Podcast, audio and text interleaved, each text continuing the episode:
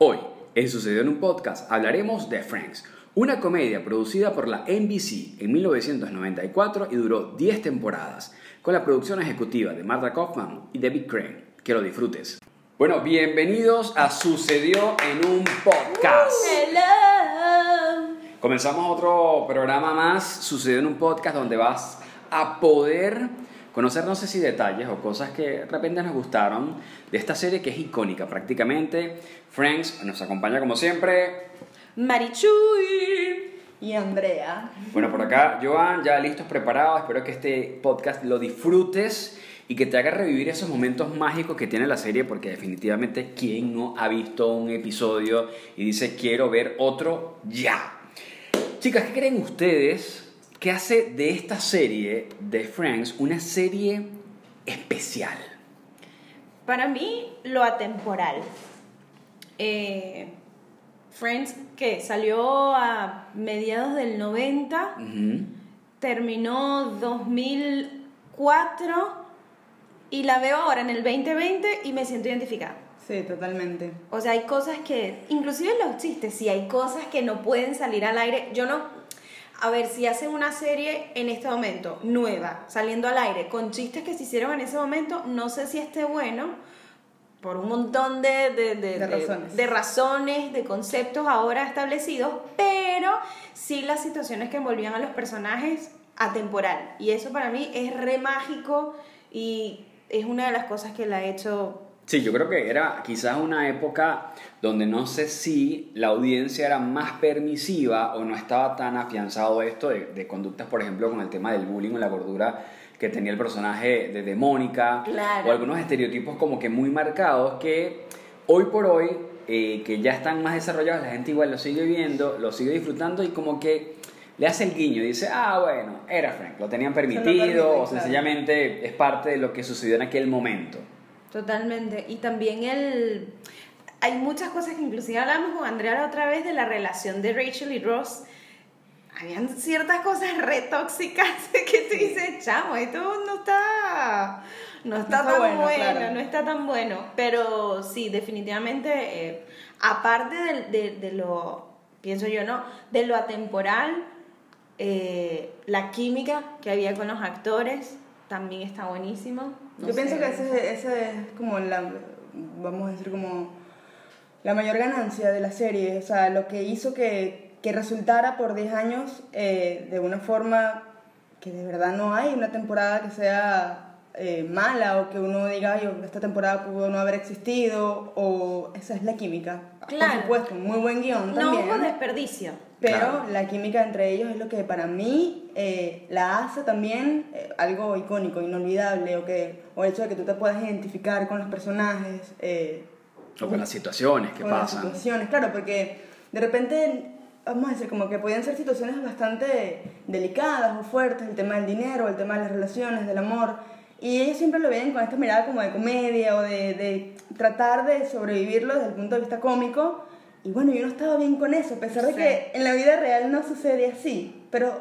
más allá de eso, era también siempre ese apoyo incondicional, precisamente de parte de los amigos, eh, de las personas que están ahí contigo, y no sé, es como una visión bien bonita del- de lo que podría ser. Claro. A mí me encanta el tratamiento que hacía cuando tocaban temas así súper densos que eran como ¡ah! a los al segundo o al segundo y medio inmediatamente había un chiste que te descontracturaba Claro. todo. Total.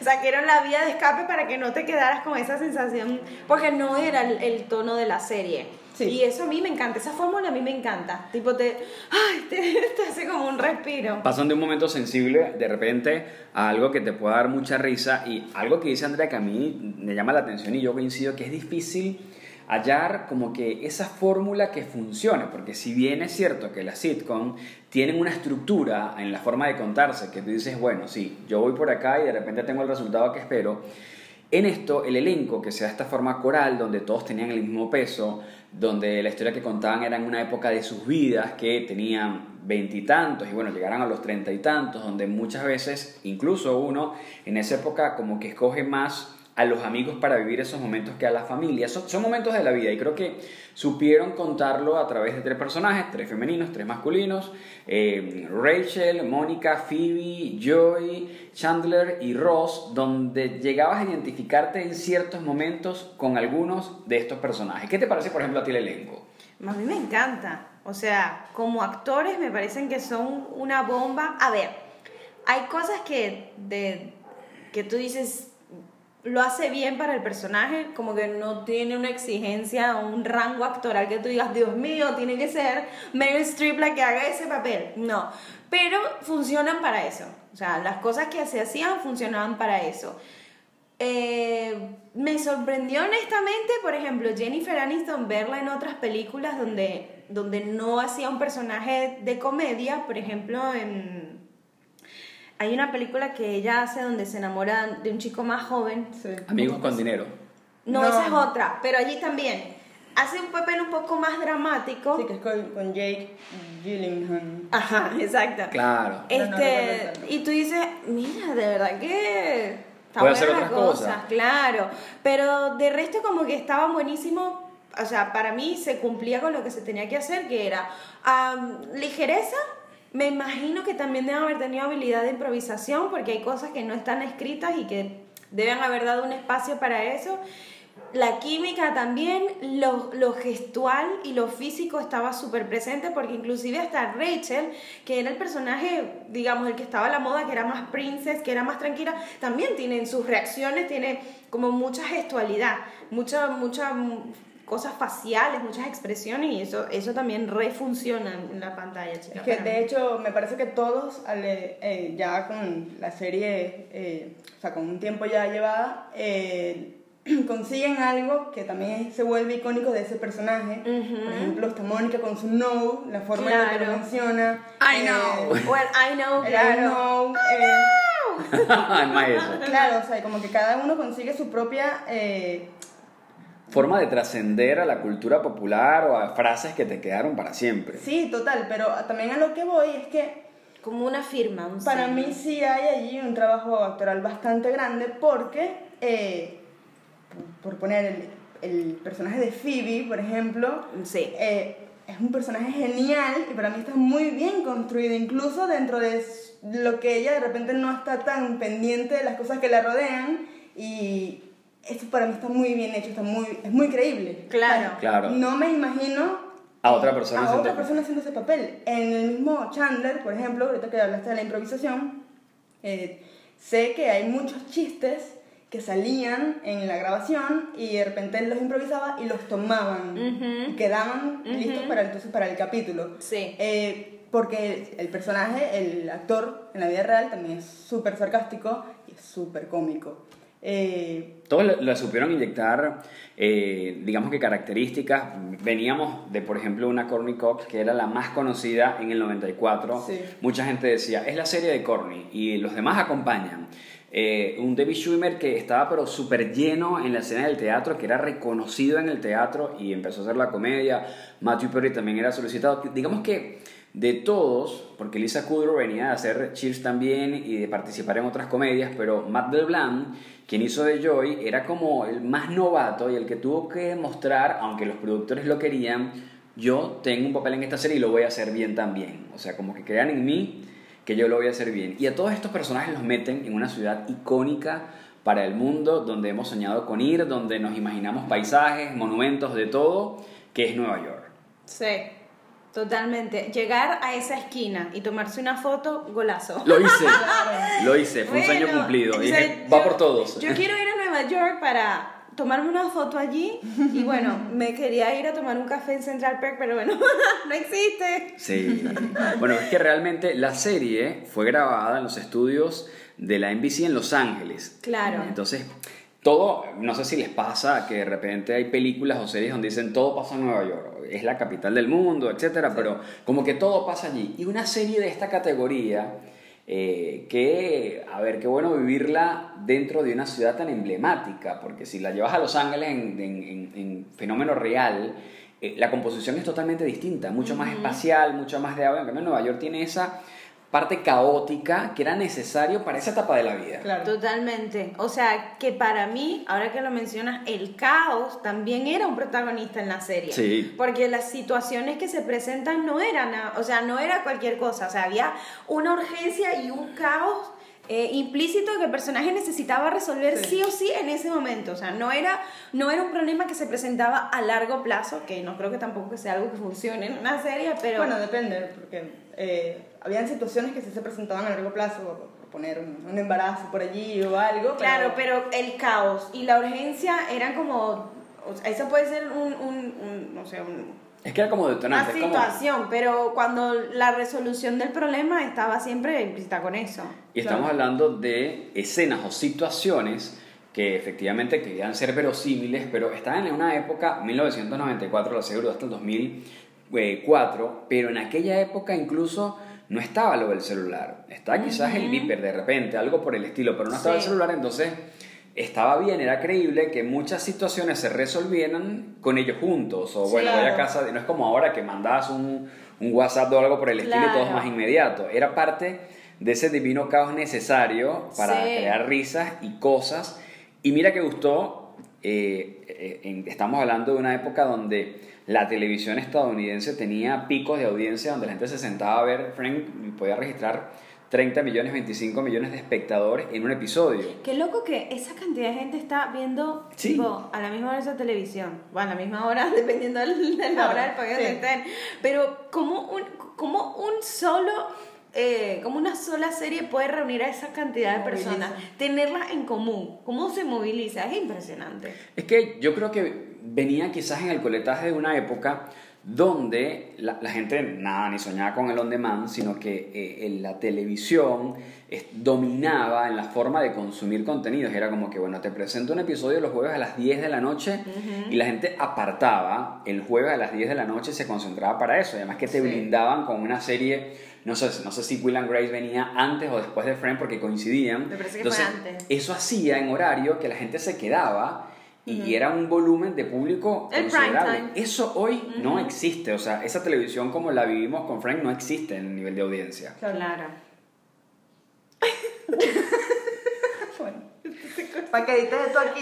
Ok, sigo, sigo, les lanzo, otra- les lanzo otra píldora. Sí. Y bueno, eh, eso no existe a nivel de audiencia, incluso en las repeticiones, o sea, Friends siempre arrancaba en septiembre, en el otoño, finales de septiembre, paraba como en diciembre, enero, hacía un descanso, después venía como que la otra parte de la temporada y finalizaba en mayo, con repeticiones durante eh, ese periodo de julio-agosto. Y ellos tenían muy claro de cómo funcionaba todo y había cosas que incluso como que capitalizaban en las repeticiones, porque no existía esto de, ah, bueno, la coloco en YouTube, que no existe, YouTube apareció en el Claro. 2005, un año después que terminó la serie. Entonces tenían el mercado, pero súper dominado en ese sentido, y se aprovechó para cualquier tipo de guiños, de palabras, de gestos que quedaran anclados en la cultura popular. Totalmente. ¿Qué frases de Friends le dicen? Esta es la frase. How are you doing? How are you doing total? Eh, No, how you doing? We were on a break. Ah, sí. total, claro, We were on a break. A mí una frase que no es tan repetitiva, formó parte de, de una escena cuando Phoebe ve a Mónica y a Chandler y dice, my eyes, my eyes, que como que no puede aceptar eso, es de las cosas más graciosas que recuerdo, pero de frases sí, la de Joy es súper emblemática, atemporal, todavía no, nos da mucha, mucha risa, el I know de Mónica es Claro. el pito. No, y también cuando Chandler iba a hacer una pregunta, ¿Could it be more funny? O sea, Claro, era también. como esa ironía que él Sí. tenía en la frase, está buenísimo. Me acuerdo cuando Joey le presenta Mónica a Jill, bueno, Mónica ahora Rachel, a su hermana Jill, la menor, y cuando Joey la va a saludar le dice, How are you doing? ¡Don't!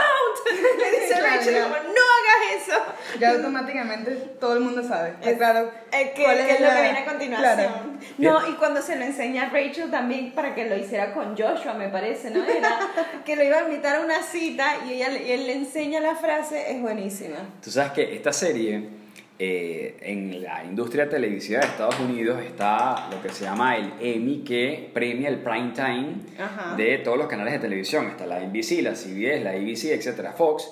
Y les pasa algo súper curioso. que en esa temporada, o sea, en esa época donde se emitió, estaban compitiendo con Fraser, que era una serie muy buena, muy fuerte allá. Y nunca ganaban, nada más ganaron que si elenco, ese tipo de cosas, pero le costaba. Y algo injusto, porque me parece que los personajes son grandiosos, es que todos, todos fueron nominados al Emmy menos Courtney Cox. ¡Ah! ¡Qué fuerte! Todos. Jennifer Aniston ganó, ganó Lisa Kudrow, eh, el Globo de Oro fue otra cosa, pero en el Emmy, que era como la industria de la televisión, en algún momento fueron nominados, pero ella siempre la ignoraba. ¿Cuál es tu personaje preferido en la serie? Mónica. la ignorada. La ignorada y el marido de la ignorada. Mónica y Chandler son mis personajes favoritos. Siempre, o sea, amo la combinación que hacen, amo la química que tienen, amo la historia de amor de ellos, me parece que es maravillosa, me parece que es súper real, me parece que los personajes cuando, cuando todavía no, no, no eran pareja estaban buenísimos, pero se potenciaron aún más cuando los escritores deciden que ellos formen una pareja, me parece que es genial porque se, se nota muchísimo más la, la eh, la intensidad de Mónica, la paranoia, no sé, lo, lo obsesiva. Y también el contraste de, de, de, la suavidad de Chandler, también de, de su despreocupación en ciertas cosas, me, me, parece maravilloso. Son mis personajes favoritos. Andrea. Chandler, totalmente. Sí, como que siempre me gustó también esa forma tan sarcástica o tan... Eh, esta forma de evadir todos los problemas sí. y de no querer confrontar nada, es como que, bueno, en algún punto de mi vida pude darme identificado un poco con eso y, y era como que me hacía reír muchísimo. Re irónico también. Sí, a, a mí me cuesta definir eh, un personaje porque siento que eh, cada actor tuvo su temporada, donde decías, wow, qué, qué bueno estuvo el trabajo que hizo Mac LeBlanc con Joy, que, que tú lo veías también, era mucho de comedia de caras. Uh -huh. O sea, alguien que tenía conocimiento de expresión facial y cómo plasmar algo, era Mac LeBlanc y me encantaba. Schwimmer era como más de comedia física como tal, pero a ver, yo, yo siento que Mónica era todos son necesarios, pero Mónica era necesaria para la fluidez de la serie. Hay una escena donde, donde Ross dice que tú eres la amalgama en este grupo y yo siento que Mónica, el personaje de Mónica era la amalgama a lo verosímil sí. de la serie, pero me parece que el personaje de Rachel tenía mucho timing. Es un personaje que tiene sí, timing y total. empatía y con el que te vas a la playa, te vas a la montaña y te vas al fin del mundo, es con Rachel. Total. Entonces creo que, que ahí va. Y tercero, mira, tú no puedo, creo que Chandler sí tiene, tiene muy, Ay, tiene un estilo muy sarcástico, pero un sarcástico que te cae mal, sino que dices, qué genio este Porque tipo. era muy inteligente. Ahora, ¿habrá alguien que le guste el personaje de Ross? Yo creo sí. que sí, porque para gustos, bueno, o sea, de alguien tiene que... Es que era tan insoportable a veces. capaz tú lo ves así y para otra persona es... Le parece un personaje Mira, ah, bueno, también, pues. Mira Rachel, por ejemplo, o sea, Claro. ese hombre. Ahora, Sí, si por sí. ejemplo hablamos dos cosas. Un invitado, solamente uno, sé que es difícil, solamente un invitado que haya ido a la serie. Yo no puedo decir uno. Y bueno, dos. y una escena favorita. O bueno, dos. Bueno, mis invitados favoritos, Paul Rudd para siempre y Sean Penn. Cuando... Que los dos estuvieron con Phoebe. Claro, y con Úrsula. Escena favorita, me... mm, al- al- una escena de acción de gracias, estaba Joy y Ross queriendo ir a la fiesta de, de la nueva roommate de Joy, que era bailarina, la australiana. Claro. Eh, entonces estaban como tratando de hacer... la actriz Emma Pearson. Claro, entonces estaban tratando de hacer todo rápido para que les diera chance de ir a la fiesta y en una de esas se arma todo un quilombete en, el, en la fiesta y, y cada quien como que se empieza a quejar de lo que le está pasando y bueno, y empieza a quejarse del otro y yo y lo único que dice es yo quiero ir a la fiesta, o sea, me quiero ir de acá. Esa, esa escena para mí fue mortal, me encantó lo que hizo allí.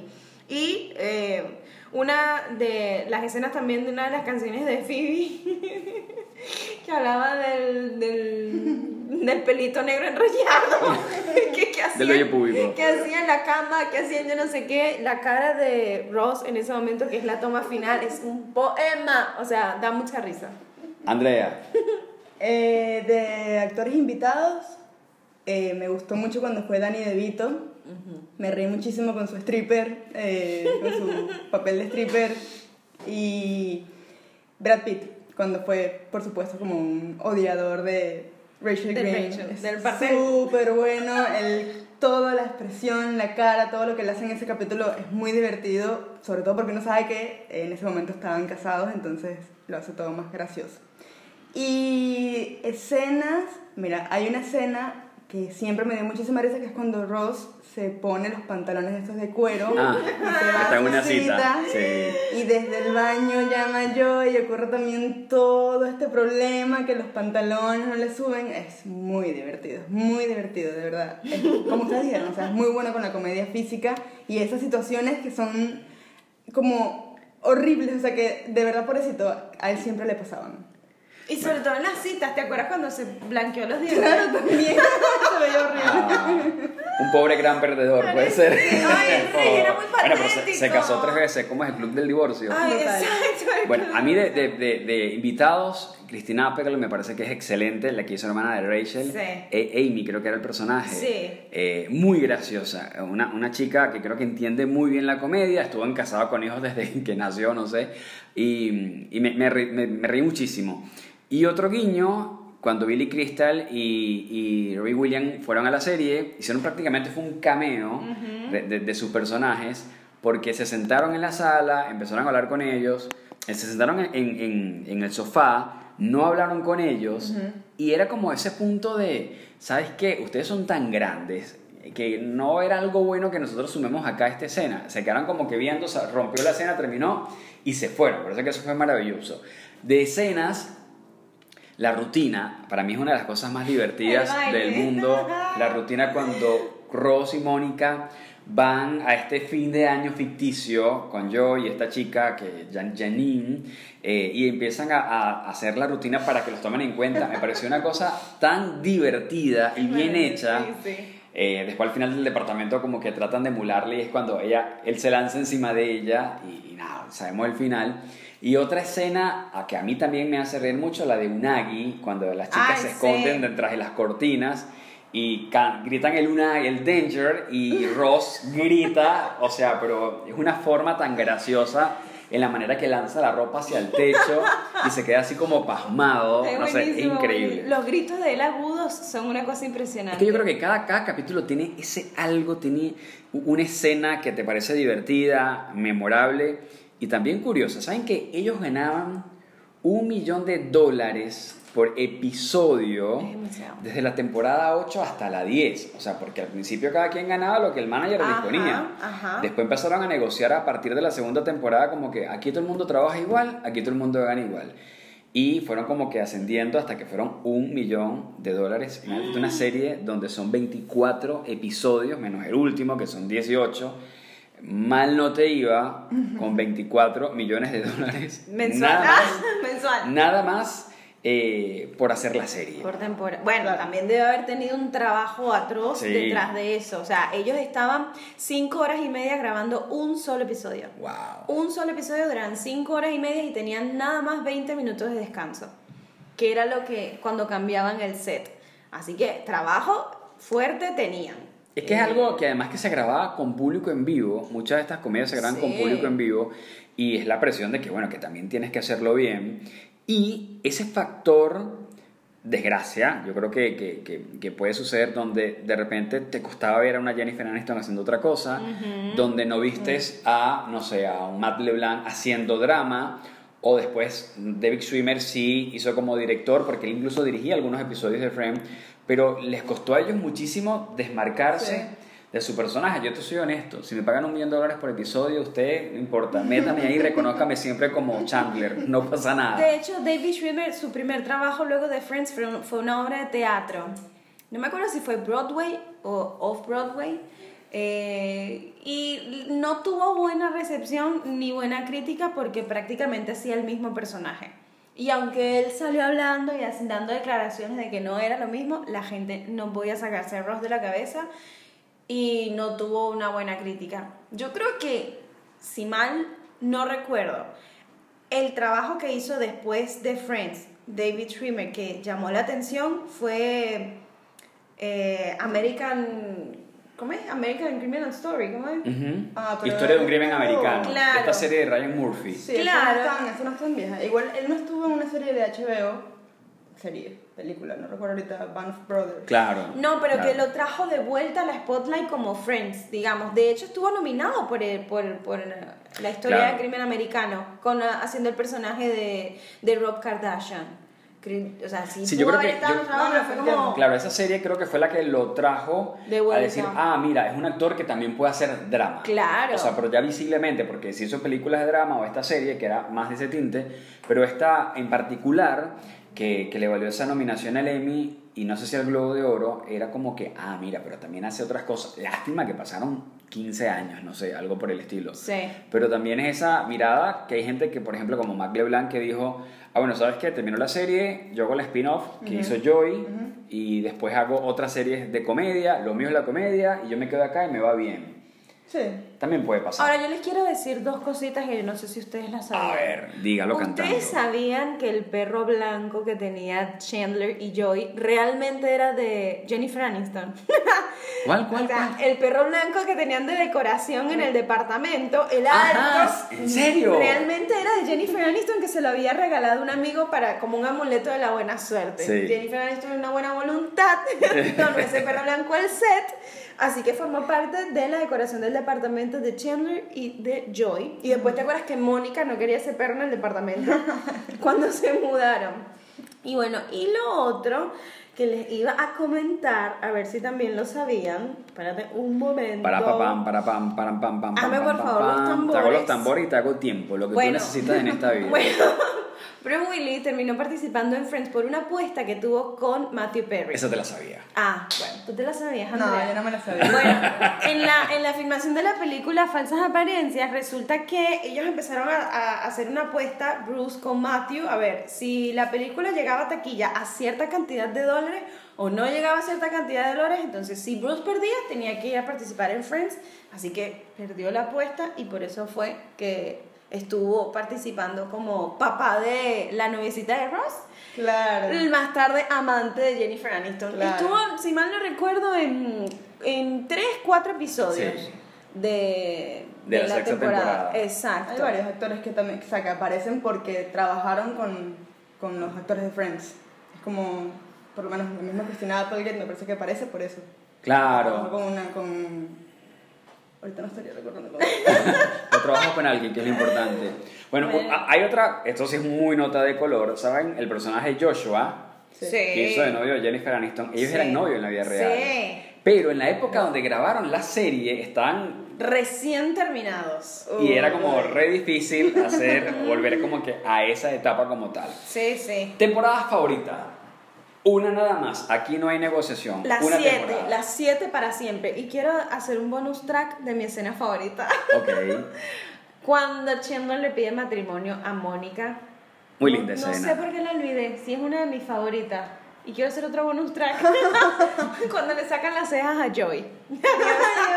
Sí, muy buena escena, No, muy buena pero, escena. pero mi temporada favorita, la 7. Yo, yo coincido, me encanta la 7. Sí. Sí, Andrea, también, coincide. viste, esto es así, alineada esta gente, la 7. Última pregunta, ¿por qué la gente que no la ha visto, porque eso puede pasar en esta vida, ¿por qué tienen que ver esta serie?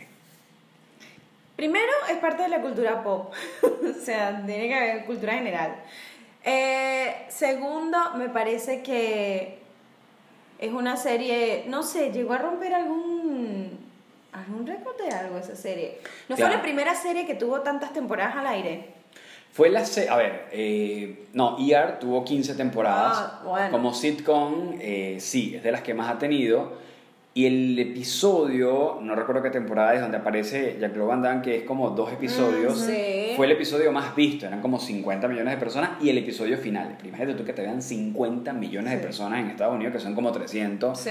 pero te está viendo, no sé, una cuarta parte del Claro. país, es un número abusador. No, yo creo que tienen que verlo porque es una buena serie, está muy bien escrita, los personajes están hermosamente escritos Sí. y cada uno tiene sus características eh, puntuales y específicas, están muy bien desarrollados y porque se van a divertir. Sí, yo pienso que es eso también, eh, llevado al entretenimiento total, algo siempre aporta a la serie, es como hay una ligereza, una livianez en la, en la forma en la que tratan los temas que hace que uno también se desconecte un poco de la realidad de uno y, y te, te mete en ese mundo de comedia y en ese mundo de posibilidades en ese mundo de amistad y de, no sé, como de lealtad y amor bonito, ese amor que uno escoge. Eh, y está bonito como sentirse parte de eso. Qué lindo. Yo, yo creo que, que, que Friends, además de ser de mis series preferidas, creo que la recomendaría porque te digo que es una serie que no tiene desgaste. Sé que hay otras generaciones que quizás crecieron con Big Bang Theory y les va súper bien, pero en, en, mi caso, que crecí más con, con Friends, siento que es una serie que te brinda eso, esa ligereza que dice Andrea, para ver comedia, para enamorarte de los personajes, para eh, empatizar con los personajes y llevarte, creo que es uno de los mayores logros de, de una escena triste, o dices, ¿cómo me río después de esto? Y de la genialidad de después hacerlo en algo que es súper atemporal, Sí. que si agarras un capítulo lo vas a entender, hay cosas que sucedieron antes, pero tiene como que esa magia que igual te va a hacer reír y la risa siempre es bienvenida.